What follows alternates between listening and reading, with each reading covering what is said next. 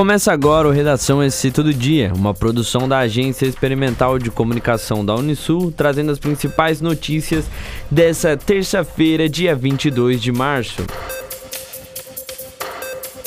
A prefeita interina de Capivari de Baixo, Márcia Carnim, falou sobre a paralisação dos professores da rede municipal e apontou que em uma reunião da semana passada a classe propôs que o município estudasse o plano de carreira e um novo concurso, pois muitos educadores estão contratados em caráter temporário. Em uma nova reunião com a classe, foi solicitada uma adequação na proposta apresentada à categoria. Uma assembleia para decidir se a proposta da prefeitura será aceita deve acontecer na noite de quarta-feira, dia 23. A Fundação Municipal de Saúde confirmou a presença no Festival de Outono de Tubarão com o seu ônibus da vacinação.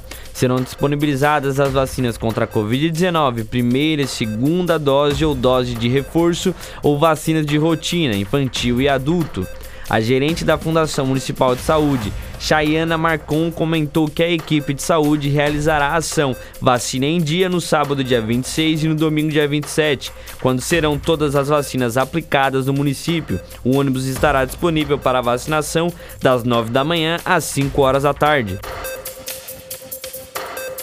O Pix, o sistema de pagamento instantâneo do Banco Central, já tem mais de um ano de funcionamento no país e nos últimos meses ganhou um conjunto de novas medidas de segurança. Entre as novas medidas estão um bloqueio preventivo dos recursos em caso de suspeita de fraude, notificações obrigatórias de transações rejeitadas e devolução de valores pela instituição recebedora, em caso de fundada suspeita de fraude ou falha operacional nos sistemas das instituições participantes.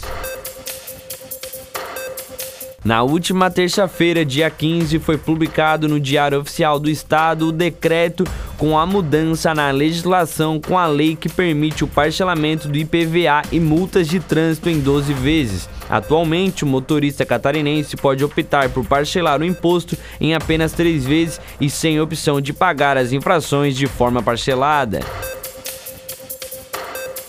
O Fórum Estadual Escola é o Lugar de Ciência, que congrega 16 entidades voltadas à educação, decidiu na tarde da última quinta-feira, dia 17, organizar quatro seminários regionais para divulgar e promover a ciência na escola, do ensino fundamental ao médio. Os seminários previstos para 2022 devem acontecer em Criciúma sob os cuidados da Unesc, em Rio do Sul, com o apoio da Unidade em Canoinhas, na Unice e na Grande Florianópolis, ainda sem local previsto.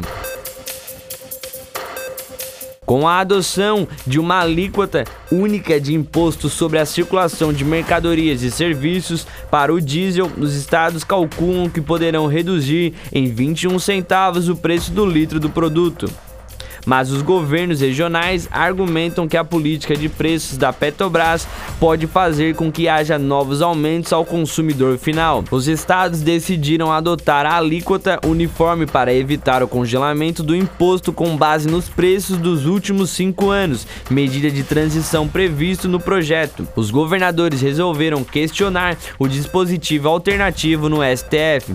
Com essa fórmula, os governos regionais decidiram adotar aquilo que consideram consideram a menor das perdas criadas à nova lei. Para mais notícias, acesse o portal SC Todo Dia. Até breve.